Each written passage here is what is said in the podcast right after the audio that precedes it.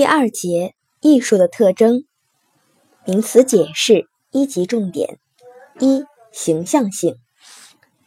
艺术的基本特征之一是形象性。哲学、社会科学总是以抽象的概念的形式来反映客观世界，文学艺术以具体的、生动感人的艺术形象来反映社会生活和表现艺术家的情感。各个具体艺术门类，他们所塑造的艺术形象可以具有各自不同的特点，但无论怎样，任何艺术都不能没有形象。别林斯基说：“哲学家用三段论法，诗人则用形象和图画说话。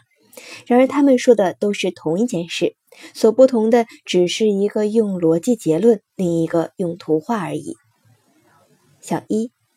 艺术形象是客观与主观的统一。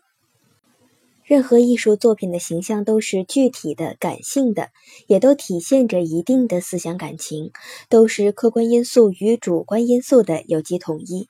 例如，达芬奇《蒙娜丽莎》中的少妇，据说是佛罗伦萨一个皮货商的妻子。画家在这个人物形象身上又寄托了自己的审美理想。小二。艺术形象是内容与形式的统一。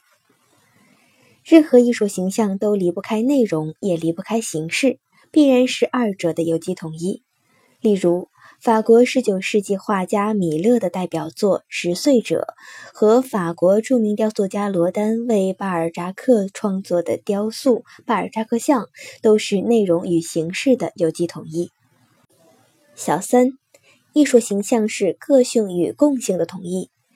艺术形象的这种个性与共性的统一，最集中体现为艺术典型，例如文学上的《堂吉诃德》《红与黑》《叶普盖尼奥涅金》，戏曲上的《窦娥冤》《牡丹亭》《西厢记》，戏曲上的《推销员之死》《玩偶之家》，美术上的伏尔加河上的纤夫、父亲等作品中的典型人物，都是个性与共性的统一。